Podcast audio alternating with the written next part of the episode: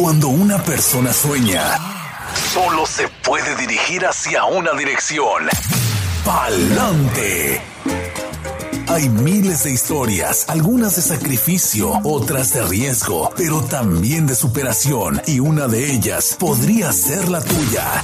Inmigración, sueños, retos y triunfos. Bienvenidos al programa Pa'lante mi gente, de la firma de abogados Vázquez en Servi.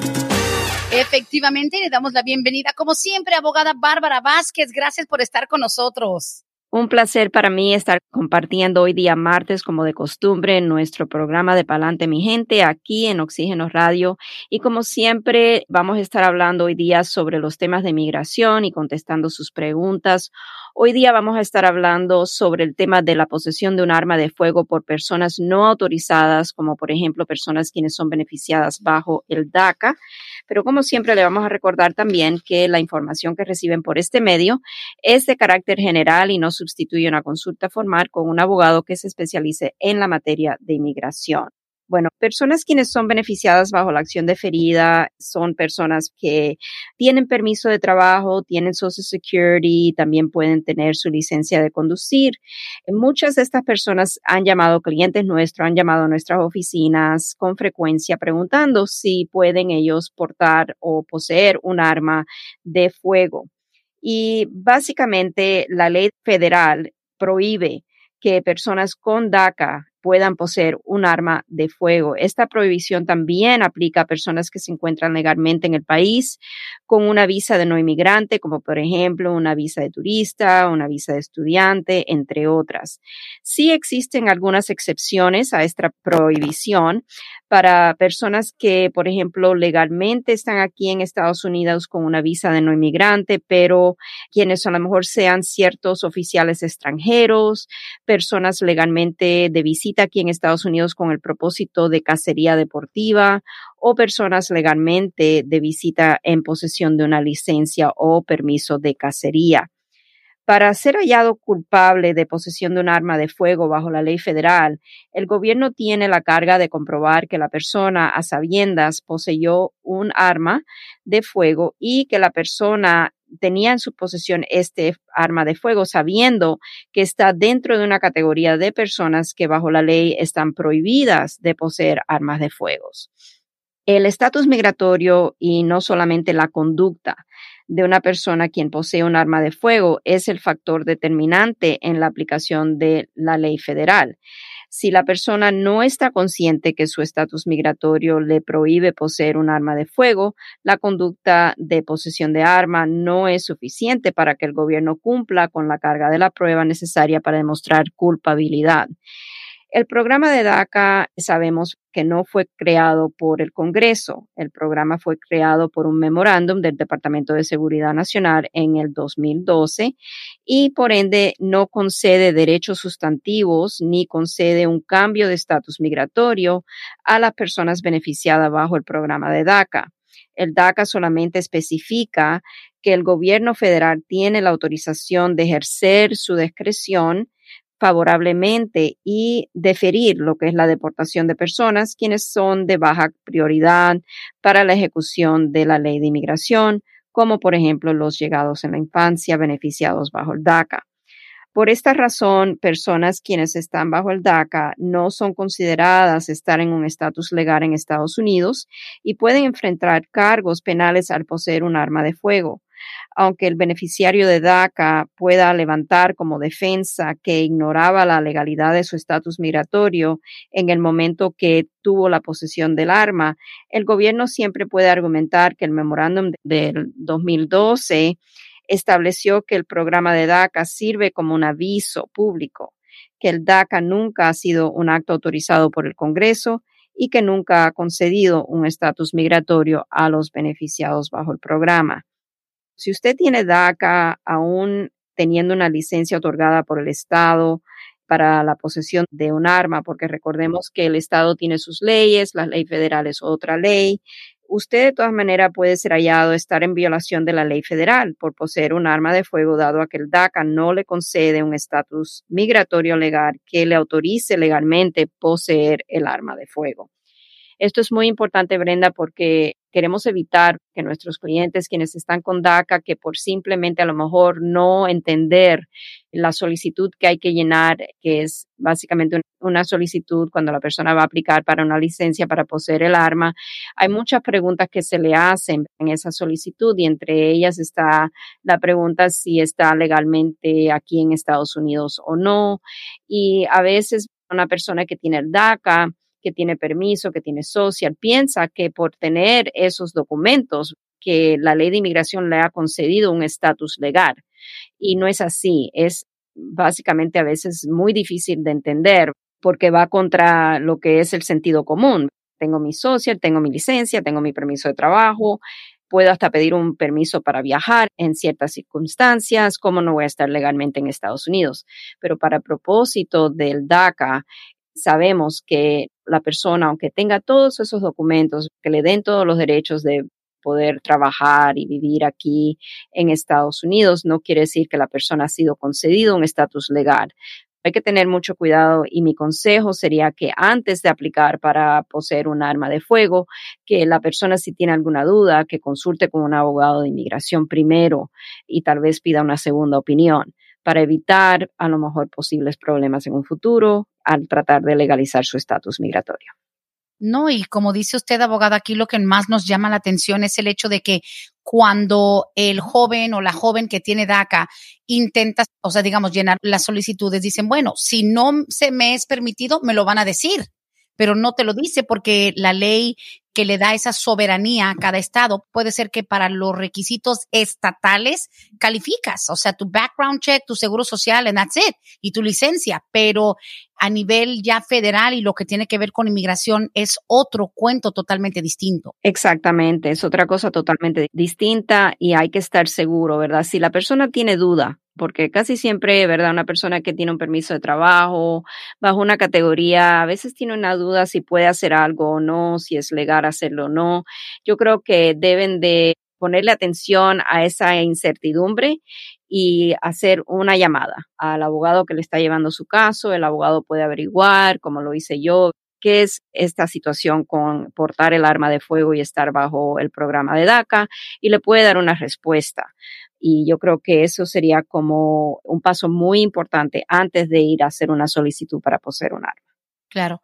Ahora, el simple hecho de comprarla, de poseerla, porque mucha gente dice, pero si es que si la compré legalmente y no agredí a nadie, nunca la usé, ¿dónde está el crimen? El crimen es en sí, abogado, porque hasta eso se vuelve una cuestión de lo que le dicen en inglés semantics. O sea, las palabras, la frase que es poseer un arma de fuego, ya sea legal o ilegalmente, es donde está el crimen. No es tanto de que pues la traigo, la compré, pero nunca la he usado, porque ya veo a mucha gente diciendo, pues a mí me permitieron comprarla en Georgia, me la compré legalmente, me hicieron el background check, ¿cómo no me lo dijeron? La tengo, pero nunca la he usado, nunca la he apuntado a nadie, o sea, no te salva el hecho de no haberla usado, ¿verdad?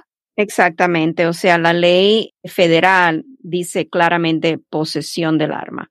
Con poseerla es suficiente, no obstante que nunca la ha usado, no obstante que nunca la ha cargado con munición, o sea, no importa, es la simple posesión del arma por una persona que no está autorizada bajo la ley migratoria, o sea, que no tiene un estatus legal en el país.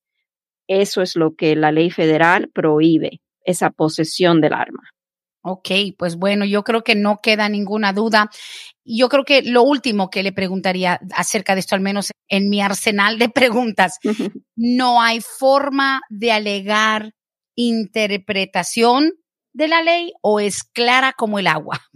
Hubo un caso por la Corte Suprema de la Nación en el 2019 donde una persona que estaba aquí como estudiante que no había cumplido con los requisitos educativos y básicamente lo habían despedido de la universidad.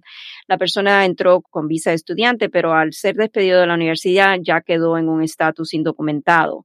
Esta persona lo quisieron enjuiciar por la posesión de un arma y la Corte Suprema básicamente tomó el caso después que la persona fue hallada culpable en la Corte de Inmigración, apeló al onzavo circuito, el onzavo circuito después de la Junta de Apelaciones, el onzavo circuito también lo declaró como haber violado la ley federal, pero cuando la Corte Suprema tomó el caso, hubo una interpretación de la ley federal.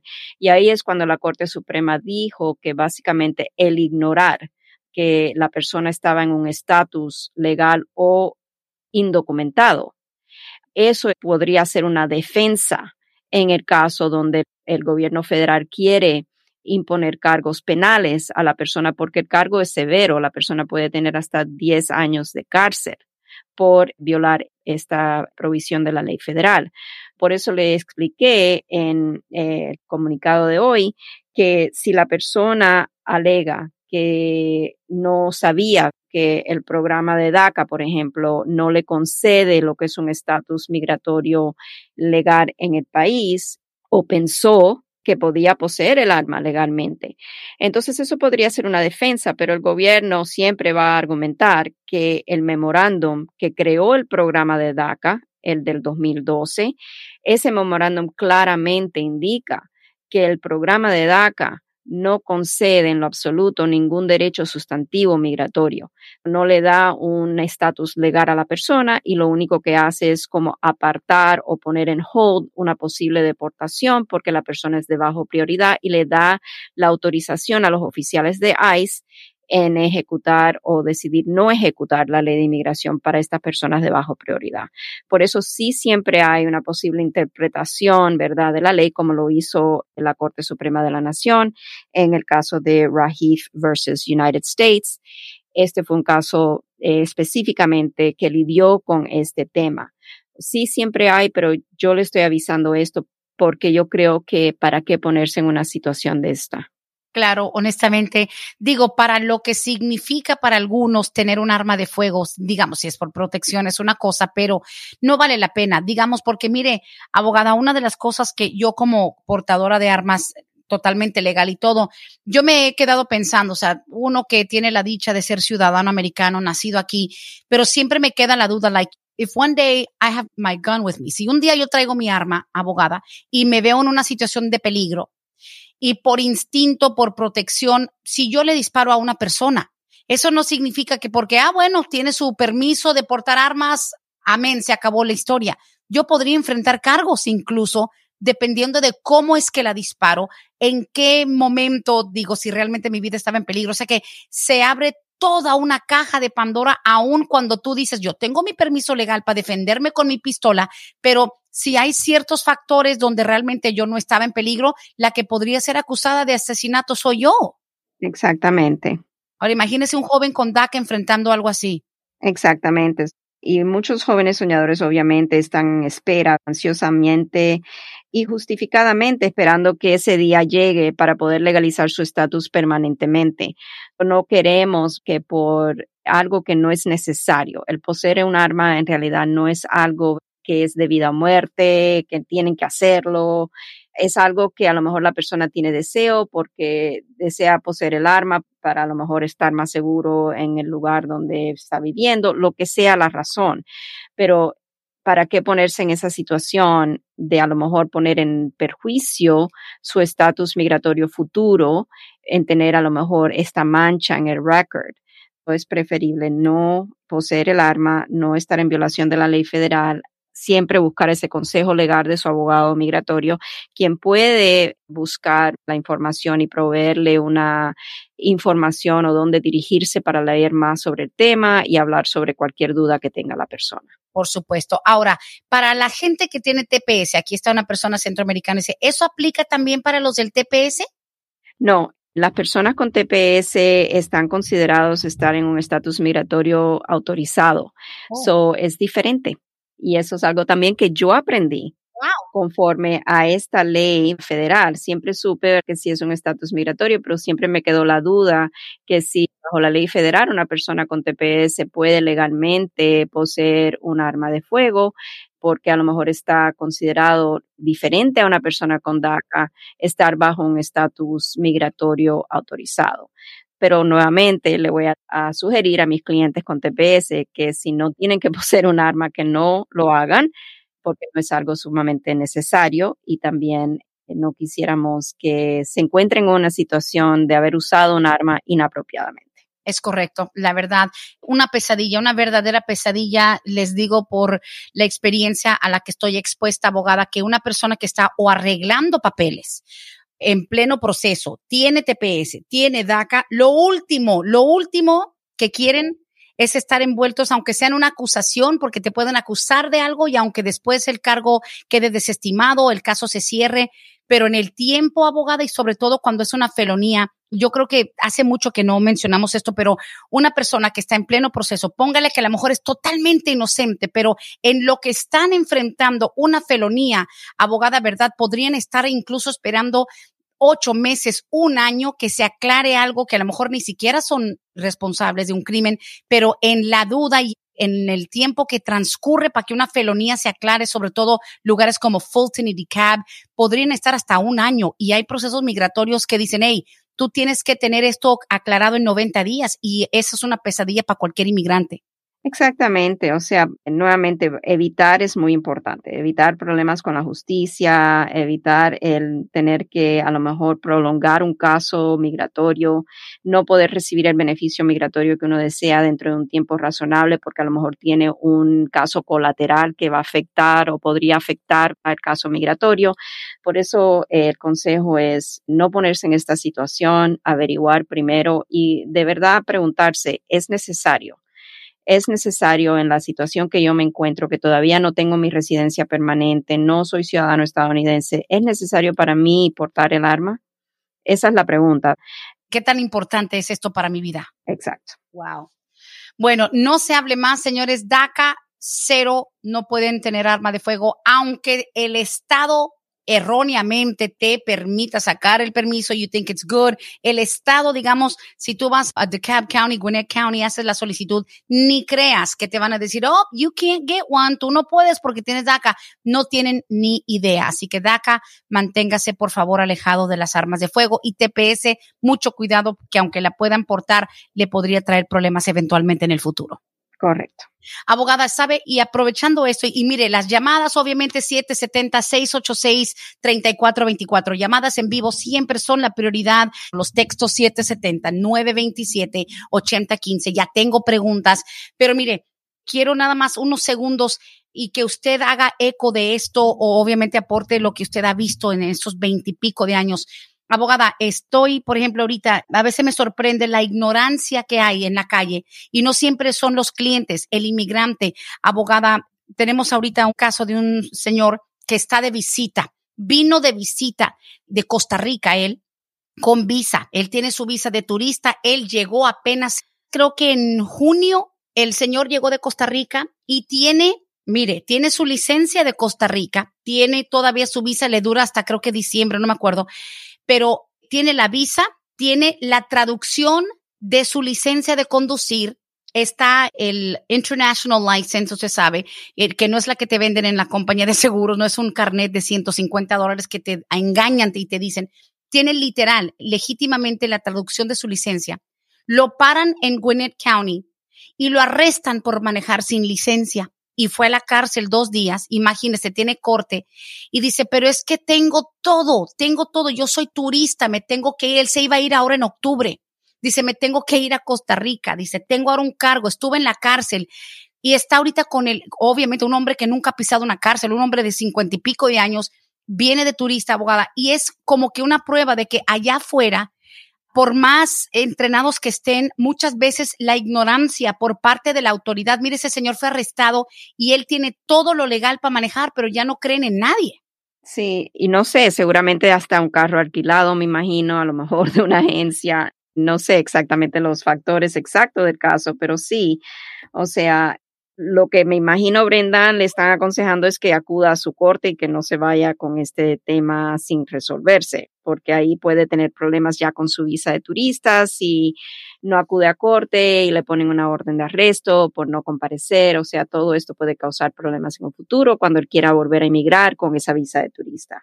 Definitivamente, y es nada más una prueba. De hecho, hay muchos latinos, por ejemplo, eh, originarios de Puerto Rico que dicen que también le muestran la licencia al policía, si habla poco inglés, no creen que son ciudadanos. Hay mucha ignorancia allá afuera. Pero los que menos ignorancia pueden tener somos nosotros, los que estamos en un proceso migratorio, porque no nos perdonan. no nos vale la ignorancia, ignorar la ley no te da la autorización para estar por encima de ella, así que hay que tomar muy en cuenta los riesgos que uno atraviesa a veces por la ignorancia de uno y la ignorancia de las autoridades allá afuera, porque como bien decía usted, no esperen que en la corte le digan, ay, usted no puede sacar este permiso, sino está en manos suyas cuidar su estatus. Exactamente, y informarse bien antes de hacer algo que la persona tenga alguna indicación o se sienta como que uh, no estoy seguro, preferible estar seguro y buscar esa opinión legal. Definitivamente. Ahora, abogada, también en relación al DACA, aquí me llega una pregunta, dice, oye, y para todo esto, ¿los jóvenes que tienen DACA pueden entrar al ejército? Ok, ya ese tema sí, yo sé que lo hemos tocado muchas veces y la respuesta es no. La persona tiene que ir a través de un programa especial que es el programa de MANVI y eso es para casos especiales donde, por ejemplo, el gobierno está buscando personas con habilidades eh, extraordinarias o habilidades que tengan pocos recursos el gobierno, por ejemplo, personas que hablan a lo mejor idiomas árabes sería uno de los ejemplos. Entonces, hay excepciones, pero simplemente por tener el DACA no le concede el paso a enlistarse en el ejército. Así, correcto. Ya tenemos algunas preguntas. Dice aquí, buenos días, pregunta para la abogada, si estoy haciendo petición de residencia después de haber entrado legal con mi visa de turista, necesito conseguir la matrícula consular, no la tengo, mi esposo es ciudadano matrícula consular, no, lo que le vamos a recomendar es siempre va a tener que tener una forma de identidad, el pasaporte vigente es lo más esencial, su acta de nacimiento es esencial. Si el pasaporte está vencido, debe de definitivamente buscar la manera de renovar su pasaporte, porque eso sí va a ser importante tenerlo en el momento de su cita con inmigración para cuando vayan al ajuste de estatus, dado a que está haciendo su trámite aquí dentro de Estados Unidos. Me dijo que el esposo es ciudadano estadounidense, ¿verdad? Sí, correcto ok, entró legalmente, eso va a tener su cita de ajuste de estatus y si le aprueban el caso, le van a sellar ese pasaporte. Es usualmente lo que sucede. No necesariamente sucede en todos los casos que tenga la persona la dicha de que le sellen el pasaporte el mismo día de la entrevista, pero si el oficial quiere hacerlo, lo puede hacer y ese pasaporte entonces le va a servir como evidencia de que ya es residente permanente por el sello que porta y va a poder utilizarlo para viajar y trabajar. Ahora, la validez del pasaporte en ese momento es muy importante. Claro que sí, listo. Siguiente pregunta, dice Raima, buenos días. Quisiera saber, mi hermano ciudadano me pidió a mí en el 2001, somos de México, más o menos cuánto tiempo falta. Gracias. Ok, van en la fecha del el 8 de febrero del 99, okay. ya es del 2001, más o menos dos o tres años más. Sabemos que las fechas no se mueven conforme al calendario y pueden tener retrocesos. Cierto, cierto. Ok, muy bien. Dice por acá la siguiente pregunta. Yo quiero saber si todavía tengo la 245 y, y me afecta una salida que hice en el 99 sin ningún tipo de contacto con inmigración, mi hijo me quiere pedir. Oye, tiene 245 y ella salió ilegalmente y entró ilegalmente sin ningún tipo de contacto, dice que su hijo ciudadano la va a pedir. En este caso, el problema es el siguiente. Ella fue patrocinada bajo la ley 245 y seguramente antes de que caducó en el 98 y cuando ella salió en el 99 ya había acumulado posiblemente más de un año en estatus indocumentado en el país. No sabemos si tuvo algún estatus migratorio que a lo mejor paró el tiempo de contar contra lo que es la presencia indocumentada en Estados Unidos o tendríamos que averiguar, pero cuando la persona hace una salida de Estados Unidos después de un año de presencia indocumentada en Estados Unidos y vuelve a entrar a Estados Unidos de manera indocumentada, eso troncha la ley 245I, o sea, el beneficio de la ley 245I, aunque no haya tenido ningún contacto con las autoridades de inmigración. Cierto. Ok, muy bien, bueno, tiene sentido. Estamos viendo más que nada tiene que ver con fechas también. Siguiente pregunta, dice Vanessa. Por favor, ¿le puedes preguntar a la abogada cuánta oportunidad tiene uno de arreglar? Tengo una hija que tiene síndrome de Down, ella tiene 17 años y yo llevo 20 de indocumentada en el país. Gracias. Ok. Todo depende de si la señora Vanessa está, por ejemplo, transcurriendo por un proceso migratorio ante el Tribunal de Inmigración, Si la hija es menor de 21 años de edad, entonces podríamos hacer un caso de cancelación de deportación como una defensa contra la deportación, dado el tiempo que la señora Vanessa lleva acá, de más de 10 años de presencia física continua aquí en Estados Unidos, si es una persona de buen carácter moral, y también el hecho de los perjuicios extremos e inusual que seguramente podríamos demostrar que la hija sufriría si la mamá es deportada de Estados Unidos. Simplemente por tener una hija que tiene necesidades especiales no necesariamente van a otorgarle por esa razón un beneficio migratorio. A veces se puede pedir una acción de ferida humanitaria si podemos demostrar la necesidad de la persona, los factores extremos que existen en el caso, pero eso en realidad es totalmente a la discreción del gobierno, otorgarlo o denegarlo. Ok, sí, cierto. Nos pregunta Claudia, ¿es verdad que por lo del COVID han estado aprobando solicitudes de cónyuges estadounidenses sin hacer entrevista?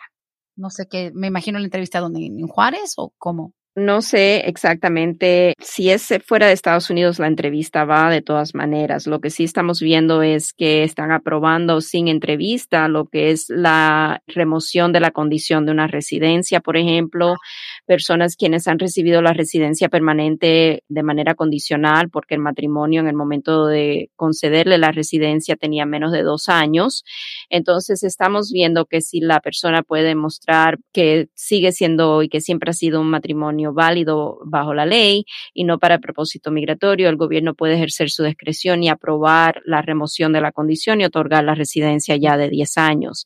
Si estamos viendo que eso está sucediendo en casos donde está un hijo pidiendo a un padre, eh, estamos viendo también que eh, siempre y cuando todo esté en regla, están otorgando la residencia para las personas que están aquí, que pueden recibir el beneficio de la residencia aquí dentro de Estados Unidos, están otorgando la residencia sin entrevista, pero la mayoría para casos de matrimonio sí están siendo entrevistados. Esa ha sido nuestra experiencia. Listo, ok, muy bien. Ahora, I, knew this was going to happen. En uno de los recientes programas que se habló de los requisitos ahora por la vacuna del COVID, dice Brendita, me perdí el programa donde se habló del requisito para lo de COVID. Obviamente pueden encontrar los podcasts en la página de Vázquez y Serbia, en Facebook también están los links, pero el breve resumen, ahora que tiene que ver con la vacuna del COVID, muchos dicen, oh, no le van a dar papeles al que no está vacunado, o sea, para no irnos con esa falacia. Básicamente, comenzando el primero de octubre de este año, personas que van a solicitar la residencia, ya sea aquí por ajuste de estatus o proceso consular, van a tener que cumplir con eh, el requisito de vacunación contra el COVID-19. Van a tener que comprobar o que ya están totalmente vacunados con la tarjeta de vacuna o el récord de vacuna, o van a tener que ser administrados la vacuna si es una vacuna que requiere dos vacunas, entonces van a tener que esperar a ser vacunados completamente para poder entonces ser considerados para la residencia permanente. Ahora sí existen exenciones generales que el gobierno va a autorizar, por ejemplo, cuando la edad de la persona no es apropiada para recibir la vacuna. Sabemos que los niños, creo que hasta, si no me equivoco, los 16 años no pueden ser vacunados. Bueno, de 12. Eh, de 12, de 12 ok. Estoy esperando que aprueben para menores de 12 porque el mío, my 11 year old, es al que yo quisiera vacuna, pero si es de 12 para abajo ya no se puede. Ok, de 12 para abajo, a lo mejor personas ya de una mayor edad, también personas que tienen una contraindicación a la vacuna, por ejemplo, si tienen alguna reacción alérgica mm. a alguna de las los ingredientes o las lo que sea de la vacuna, o si la vacuna a lo mejor no está disponible en el país de donde la persona está migrante, entonces va a emigrar, entonces el gobierno va a dar lo que es una exención general. Ahora, si la persona tiene una objeción religiosa o una objeción por convicción moral, la persona tiene que solicitar una exención directamente a USCIS a través de un proceso de un perdón, casi es lo mismo que solicitar un perdón por presencia indocumentada tiene que esperar a que USCIS apruebe el pedido para la exención y no solamente puede decir que tiene una preferencia contra la vacuna del COVID-19, tiene que demostrar que es una objeción religiosa, moral y que es en contra toda vacuna en cualquier forma. No solamente puede decir, no, la del COVID no me parece, no la quiero por X razón, tiene que tener en realidad una razón sincera tiene que demostrar que la persona ha estado consistentemente durante su vida o parte de su vida contra vacunación. Lo que es interesante de esto es que, por ejemplo, personas quienes a lo mejor no quieren ponerse la vacuna, y quieren a lo mejor pedir una exención por una objeción religiosa o una convicción moral, vamos a decir, si esa persona está en trámite de un perdón provisional por presencia indocumentada o ya ha sido aprobado un perdón provisional, que es el perdón que se aplica aquí, se recibe aquí la aprobación antes de que la persona tenga que salir del país la persona tiene que estar consciente que cuando llegue a su país para el trámite del proceso consular, que es el trámite para la residencia, ahí le van a revocar la aprobación del perdón provisional, porque ese perdón provisional no cubre ninguna otra base de inadmisibilidad. O sea, solamente va el gobierno considerar la presencia indocumentada y el estar no vacunado, el no estar vacunado contra el COVID-19 o rehusarse a recibir la vacuna es considerado otra base de inadmisibilidad. Esto es algo que va a ser de mucho impacto para algunas personas que no quieren vacunarse contra el COVID-19. Tienen que tomar esto en cuenta. Claro, es cierto. Y aquí nos confirma una de sus clientes, dice, yo sí, hablando de la vacuna, en Juárez a mí sí me la pidieron la prueba, esa tarjetita. Y eso fue el 6 de agosto, que si estaba vacunada, sí lo están confirmando. Así que para que la gente sepa. Y eso es algo que me sorprende porque en realidad no debe de el gobierno estar pidiendo todavía esa confirmación de vacuna porque en realidad no toma efecto hasta el primero de octubre del 2021. Son personas que van a estar tomando los exámenes médicos después del primero de octubre del 2021. Estas son las personas a quienes le deben de requerir o empezar a requerir o comprobante de que ya están vacunados o que se vacunen. Wow. Bueno, pues tiene sentido. Mire que a veces nos hacen cosas que ni siquiera estamos enterados de que son correctas o no, pero estamos expuestos. Siguiente pregunta es un poquito complicada, la escriben a través de Facebook. Dice, buenos días, mi esposa es ciudadana americana, nacida en Texas. Yo fui deportado con salida voluntaria en el 2012. Yo me vine a México. Mi esposa y nuestra hija, que también es ciudadana, ya llegaron acompañarme en el 2013, se mudaron para acá.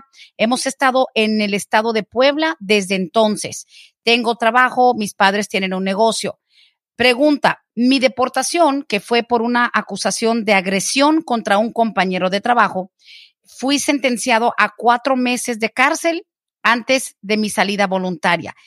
Repito, llevo aquí desde el 2012. Mi esposa y mi hija ciudadanas viven conmigo Estamos en México. Quisiera saber, ¿podríamos iniciar un proceso desde aquí para que mi esposa ciudadana me pida? Gracias por el tiempo. Lo más importante en este caso es tener primero que nada una consulta formal con un abogado que se especialice en la materia de inmigración. Si desea una consulta con nosotros, con mucho gusto, puede llamarnos al 678-303-0018 para fijar una cita. Podemos tener esa consulta telefónicamente.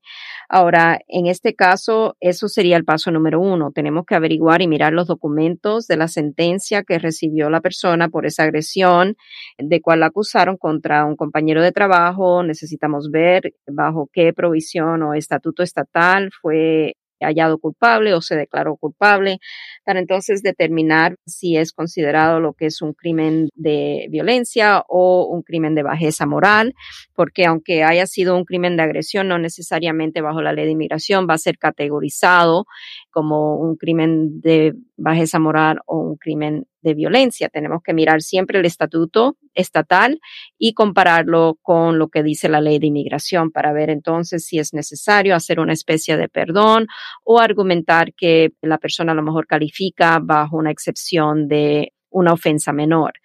Eso es uno. Lo otro es muy importante saber si la persona cumplió con lo que es salida voluntaria. Él habla de deportación y salida voluntaria, a veces no son las mismas cosas. Si él le concedieron la salida voluntaria y salió conforme al tiempo que le otorgaron, o sea, cumplió, debe de tener un documento que demuestre que él salió voluntariamente y que cumplió con la salida voluntaria.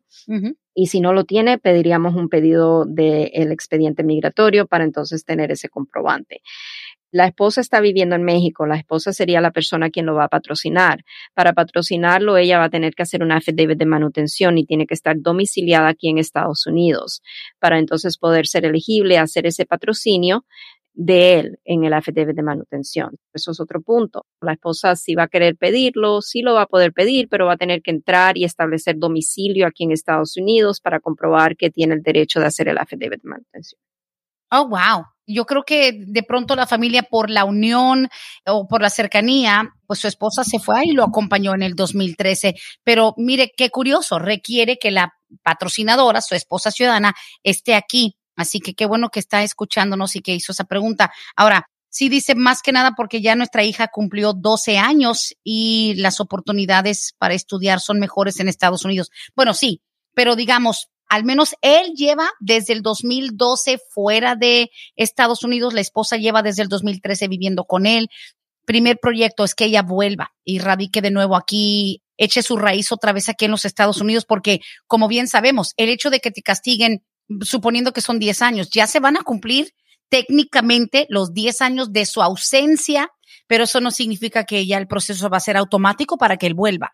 No, y hay personas que cumplen los 10 años fuera de Estados Unidos y si tienen, por ejemplo, lo que es un castigo permanente, que es diferente al castigo simple de 10 años, oh, entonces van a tener que solicitar un perdón de todas maneras, aunque hayan estado fuera de Estados Unidos por el periodo de 10 años. Mm. Es muy importante, por eso le digo que en este tiempo tan limitado no podemos siempre analizar todos los factores de un caso y por eso es muy importante dedicarle el tiempo durante una consulta formal que se le va a dedicar para explorar todos los factores del caso y buscar la estrategia que podemos hacer o que podríamos llevar a cabo en el caso. Otra de las cosas que no sabemos es qué tanto tiempo llevan de matrimonio, si la esposa trabajó durante el periodo del matrimonio, si llevan más de 10 años casados y la esposa eh, estuvo trabajando durante ese periodo de 10 años, a lo mejor puede existir una exención al requisito de la FDB de manutención.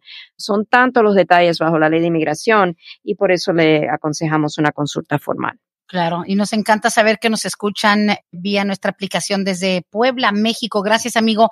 Por favor, apunten el número porque igual ustedes ahí en la oficina tienen capacidad para toda la tecnología, ¿verdad, abogada Bárbara? WhatsApp, FaceTime, Facebook, todo, Apple, todo lo que se necesita, ¿no? Exactamente. Bien, amigo, 678-303-0018, ese es el número, agréguenlo a WhatsApp aunque es la línea de la oficina, llamen primero y después establezcan el contacto, se puede hacer. Ahora, digamos, hipotéticamente hablando, esta familia que están en Puebla, México, podrían ser atendidos por ustedes. O sea, ustedes pueden, obviamente ya con los detalles establecidos la estrategia y todo, ustedes le podrían manejar su caso, ¿verdad? Exactamente, ya una vez que tengamos esa consulta formal, si es que podemos llevar el caso porque la ley nos permite empezar un trámite con mucho gusto, no importa que estén fuera de Estados Unidos. Muy bien, ahí está. En vivo con la abogada Bárbara Vázquez. Recuerde, si usted tiene una pregunta en vivo, aprovechemos los minutos que nos quedan. Esta nos llega a través de Facebook. Joaquín dice, buenos días. Yo entré en el 2018 con una visa de trabajador de campo. Estuve en la Florida. Se me venció el contrato en el 2019 con esa compañía y yo ya no tengo estatus con ellos. Vivo ahora aquí en Atlanta. Si yo me caso con una ciudadana, tengo que regresar a México. Muchas gracias. No, si él entró con visa de trabajador temporal, que es una visa H2B, es muy probable que si ya no salió más y volvió a entrar de manera indocumentada, eso es algo que tenemos que hablar con el señor cuando tengamos una consulta con él, estar seguro que esa entrada fue la única vez que ha entrado a Estados Unidos, que nunca anteriormente a lo mejor estuvo aquí de manera indocumentado. Todo el historial migratorio tiene mucho que ver, pero asumiendo que él entró en el 2018 como única entrada y ya se quedó indefinidamente acá, si él se casa con una persona ciudadana estadounidense, sí podríamos hacer un trámite para lo que es un ajuste de estatus para él. Tendríamos obviamente que explorar todos los factores en el caso para estar seguro de esa estrategia y de que podamos avanzar sin ningún problema en su caso. Correcto. Siguiente pregunta bien sencilla. Dice, yo quisiera saber, mi DACA se me vence en marzo de 2022. ¿Puedo enviar mis papeles ahora para renovar? Hay personas que se está tardando cuatro y seis meses marzo. El DACA se puede renovar solamente 150 días antes de la fecha de vencimiento del permiso de trabajo. Si están dentro de los 150 días o a los 150 días, ya entonces puede introducir su solicitud para renovar su DACA. Sí, porque técnicamente mañana comenzando el mes de septiembre, octubre, son seis meses. Es demasiado todavía porque tiene que esperar un poquito, calcúlele bien, porque a pesar de lo que se puede estar tardando, abogada, si se adelantan, la pueden rechazar, ¿no? Exactamente. Ok, bien. Siguiente pregunta de nuestro amigo Cruz. Dice, buenos días, abogada. Mi pregunta, yo hace un año perdí la cita en Juárez para mí y para mi esposa. Ella es indocumentada, yo soy ciudadano. ¿Puedo tener la posibilidad de recuperar mi cita? Tenemos que ver en qué quedó el caso. A veces la embajada, si la persona no acude a la cita y pasa tiempo, la embajada puede destruir el caso, o sea, destruir la petición, o sea, hacer un termination de la solicitud y la persona entonces tiene que empezar el proceso de nuevo. Eso es algo que tendríamos que averiguar. Si el caso todavía está abierto, se puede, vamos a decir, resucitar el caso, pedir que se vuelva a reinstalar la solicitud, entonces podríamos ayudarle a sacar una nueva cita. Pero necesitamos primero que nada averiguar si el caso fue ya totalmente destruido o no. Claro, claro. Ok, bueno. Yasmín nos hace otra pregunta. Dice, Berendita, perdóname, yo sé que ya he hecho esta pregunta, pero estoy desesperada. ¿Qué es lo más rápido que pueden aprobar un advance parole en cuestión de una emergencia familiar? Uno que tiene la visa U pendiente. Ah, yeah, she asked this already. Pobrecita, no sé si es que quiere que milagrosamente cambie la respuesta, pero Jasmine tiene la visa U pendiente y hay una emergencia familiar, que es lo más rápido? Y si es que se puede con visa U pendiente pedir un advance parole, que es este permiso para viajar. He escuchado que sí se puede. El peligro, yo creo, está en que primero que nada tiene que solicitarlo. Se puede a lo mejor hacer una cita de emergencia a la localidad, o sea, de USCIS localmente para ver si pueden considerar el pedido del advance parole. El gobierno puede rechazarlo, dado que la persona tiene el estatus U.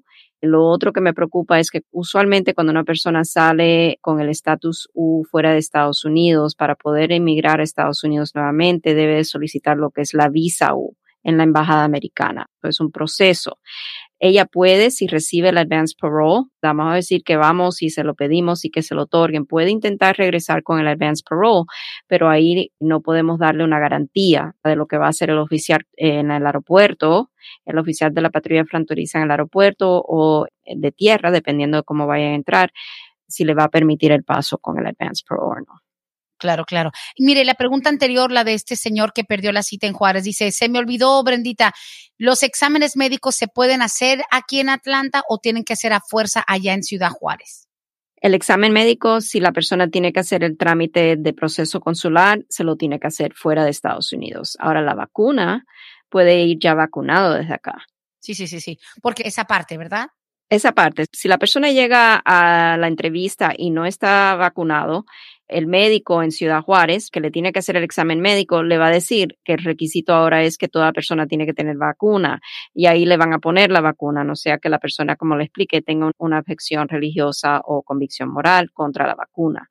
Entonces, en ese caso, va a tener que esperar a completar la serie de vacunación para que entonces sea considerado admisible a Estados Unidos. Pero aquí no se puede hacer el examen médico. El examen médico de por sí, si la persona va a tener que viajar para su entrevista en la Embajada Americana en Ciudad Juárez, se va a hacer allá en México. Aquí no. Dale, dale.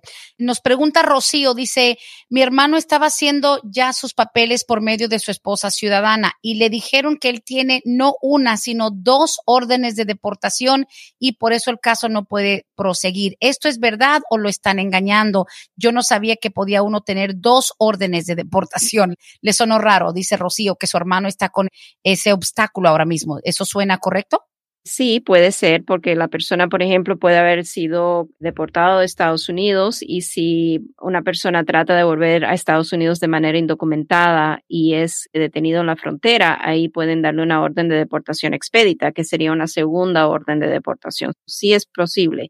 También vamos a decir si la persona no fue detenido en la frontera al tratar de regresar a Estados Unidos de manera indocumentada, logró entrar, pero después fue interceptado por una infracción de tránsito o de alguna manera con la persona nuevamente y lo pusieron nuevamente en detención de ICE, la persona entonces puede tener una orden de deportación que haya sido reinstalada, pues considerado como que tiene dos órdenes de deportación, por ejemplo.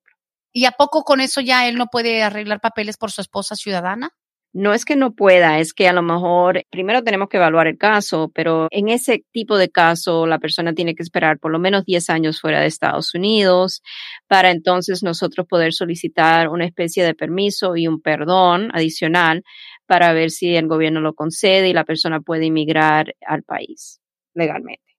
Wow, ok, pues bueno, como siempre, yo creo que uno de los fundamentos que se trata de establecer aquí es que casándote con un ciudadano o una ciudadana no te evita todos los problemas que has tenido anteriormente, no te abre mágicamente la puerta. Por eso este programa cada semana yo me quedo a veces asombrada la cantidad de personas que hacen las preguntas y me resulta, aunque hagan las mismas preguntas diferentes personas, pero demuestra la gran necesidad que hay de información y sería excelente de poderlo hacer una vez más uno de esos foros donde las personas van, pero obviamente ahorita no nos conviene hacer congregaciones así grandes en lugares cerrados, pero yo le digo una cosa, esos festivales que ustedes siempre han hecho, que en Dalton y que en Macon y todo eso, la cantidad de personas que necesitan información y no estar oyendo al compadre, a la cuñada, al primo, al hermano del vecino, nos hace tanto daño la mala información, pero nos damos cuenta que a veces pensamos, ya, me casé con ciudadana, ya la hice, pero toca hacer mucha investigación después de eso. Exacto. No solamente el matrimonio con una ciudadana, lo has dicho bien, que abre la puerta, ¿verdad? No obstante a los factores del caso. Los factores del caso son tan relevantes, ¿verdad? Si la persona va a proceder o no a poder recibir la residencia permanente. Puede, por ejemplo, la persona haber tenido una declaración de ciudadanía estadounidense falso. Y en ese caso, aunque esté casado con persona ciudadana estadounidense, eso le evita que la persona pueda hacer su trámite para la residencia si la declaración ocurrió después del 30 de septiembre del 96. Ahí tenemos un ejemplo de cómo puede ser afectado un caso, aunque esté la persona casada con una persona ciudadana estadounidense. Wow. Abogada, tengo otra pregunta. Dice aquí, quisiera saber cuál es el tiempo estimado que se tiene para la aprobación del TPS para Venezuela. Mi hijo introdujo el TPS en marzo de este año. En mayo lo llamaron para hacer las huellas, pero no se ha sabido más nada en cuanto a la aprobación. Quisiera saber si ella sabe de algunas aprobaciones del TPS venezolano. No, tenemos varios todavía en nuestra oficina que estamos esperando aprobación. Sé que es un proceso que está bastante atrasado, por lo menos de cinco a siete meses podría demorar desde que el gobierno recibió la solicitud. Ahora déjeme ver, porque eso es lo que me está dando para, déjeme ver si tengo alguna otra información un momentico. Claro, no se preocupe. Y el número de las oficinas de Vázquez y Servi, definitivamente uno de los números más importantes que va a poder apuntar, 678-303-0018. 678-303-0018. Ese parece ser el promedio. Puede ser hasta siete meses, pero nuevamente simplemente un promedio de tiempo. No es exacto. Y todavía, como lo he explicado, eh, estamos todavía nosotros esperando decisión de varios TPS que hemos sometido para personas de Venezuela. Muy bien, pues están en espera. Por aquí, siguiente pregunta dice, ¿cómo puede averiguar una persona si tienen orden de arresto? Porque ya no se siguió presentando a inmigración por esto de la pandemia. Han mandado correo electrónico y han llamado y no se pueden comunicar con el oficial desde septiembre del año pasado. Una persona bajo supervisión, ¿no? Sí, las oficinas han estado o estuvieron cerradas por mucho tiempo y la manera de comunicarse siempre ha sido a través de correo electrónico dejarle un correo de voz al oficial o en la oficina encargada de citar a las personas que están bajo orden de supervisión. Yo diría que si tiene la persona abogado en el caso, que se comunique con su abogado para que el abogado pueda averiguar más sobre el caso, a lo mejor si hay otra fecha para tener que reportarse. Pero las personas que están bajo orden de supervisión en realidad ya tienen una orden de deportación, no es necesariamente una orden de arresto, es una orden de deportación y están pidiendo o han pedido a lo mejor un beneficio como un paro de la deportación y por estas razones están puestos en una orden de supervisión. Yo diría que el primer línea de defensa ahí sería averiguar a través del abogado que le está llevando el caso, si puede a lo mejor hacer algunas averiguaciones, él o ella, para que pueda saber si a lo mejor la persona tiene otra cita o le pueden conceder otra cita para reportarse. Muy bien, listo. Y mire, dice aquí, sorry si es que ya hablaron de eso. Llegué tarde, no escuché el programa completo. Puedes pedirle a la abogada que hable un poco del cambio que hubo en las cortes de inmigración para personas que tienen un caso abierto con inmigración por causa de deportación. He escuchado que el caso se puede cerrar, pero ¿eso qué significa? Dice, sorry si ya es que hablaron de eso. Creo que hoy no, hemos hablado de que, ¿qué está hablando? ¿Del cierre administrativo tal vez? Sí, o sea, las oficinas de ICE que tratan los abogados del gobierno que se van a presentar en las Cortes de Inmigraciones. Ellos tienen la autorización de considerar lo que es un pedido para que el gobierno ejerza la discreción favorablemente si la persona es considerada una persona de bajo prioridad. Por ejemplo, se puede hacer un pedido para un cierre administrativo de un caso, a lo mejor si la persona tiene algún beneficio migratorio al cual se pueda acoger, que puede tratarlo con USCIS y no necesariamente lo tiene que llevar a cabo a través del Tribunal de Inmigración. Se puede hacer ese pedido, también se puede hacer el pedido para un cierre total de un caso ante el Tribunal de Inmigración si tiene la persona varios factores nuevamente porque a lo mejor ya ha recibido un beneficio migratorio que ha sido concedido por USCIS o porque nuevamente la persona es de baja prioridad. Existe la posibilidad bajo esta administración, o se ha abierto esa posibilidad que bajo la administración Trump en realidad se cerró de un todo. Ahora nuevamente vuelve a surgir que se puede pedir al abogado de, inmigración, se puede pedir que nos concedan o que se unan a una moción que se presenta juntamente al Tribunal de Inmigración con el juez y el juez entonces podría concederlo o no.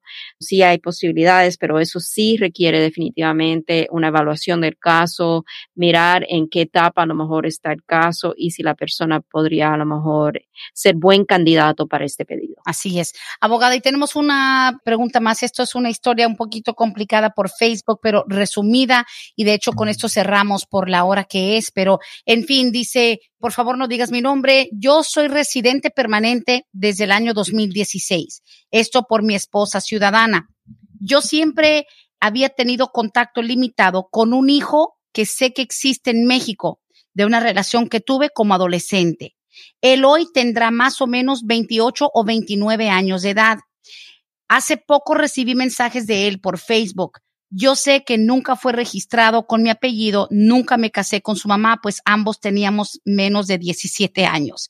No creo que tenga mi apellido que yo sepa, pero sería posible que yo investigue para poder arreglarle papeles a mi hijo, aunque ya tenga 28 o 29 años. O sea, una relación de adolescencia, de ahí salió un hijo, ese muchacho ha vivido toda la vida en México, ahora el papá acaba de arreglar papeles hace cinco años, totalmente no relacionado con el muchacho ni la, ni la mamá del muchacho.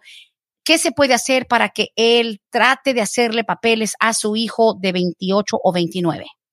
Siempre es importante saber si él divulgó que existía o que existe este oh, hijo en las solicitudes de inmigración. Eso es una de las cosas que vamos a tener que averiguar. Si no lo hizo, entonces vamos a tener que, si es que se puede hacer algo, explicar lo mejor posible las razones por las cuales no lo incluyó en una solicitud que haya hecho, por ejemplo, la esposa cuando aplicó por él. Ahí hay que poner a los hijos que uno tiene es una de las cosas que el gobierno siempre va a mirar y a lo mejor dado a que sí, el era joven cuando tuvo este hijo, etcétera, a lo mejor hay algo que se puede hacer ahí, una justificación de por qué no lo incluyó.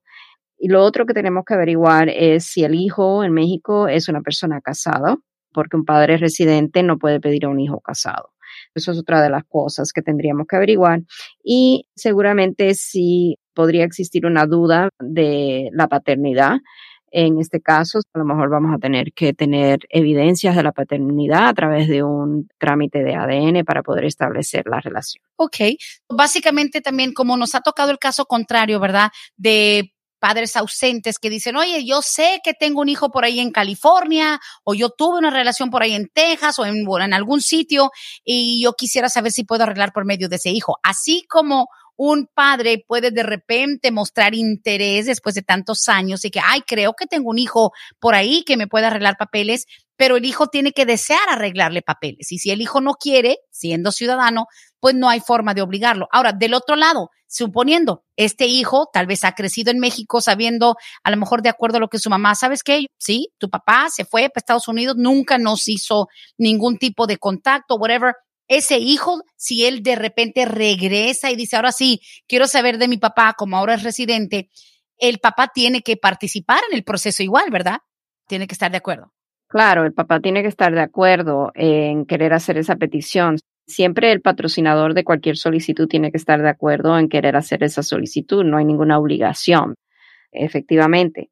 Yo le diría a este señor que si vale la pena, a lo mejor si está interesado en hacer una petición por su hijo, primero debe de hacer una consulta formal porque sí hay que evaluar varias cosas en el caso, como le he explicado. Correcto.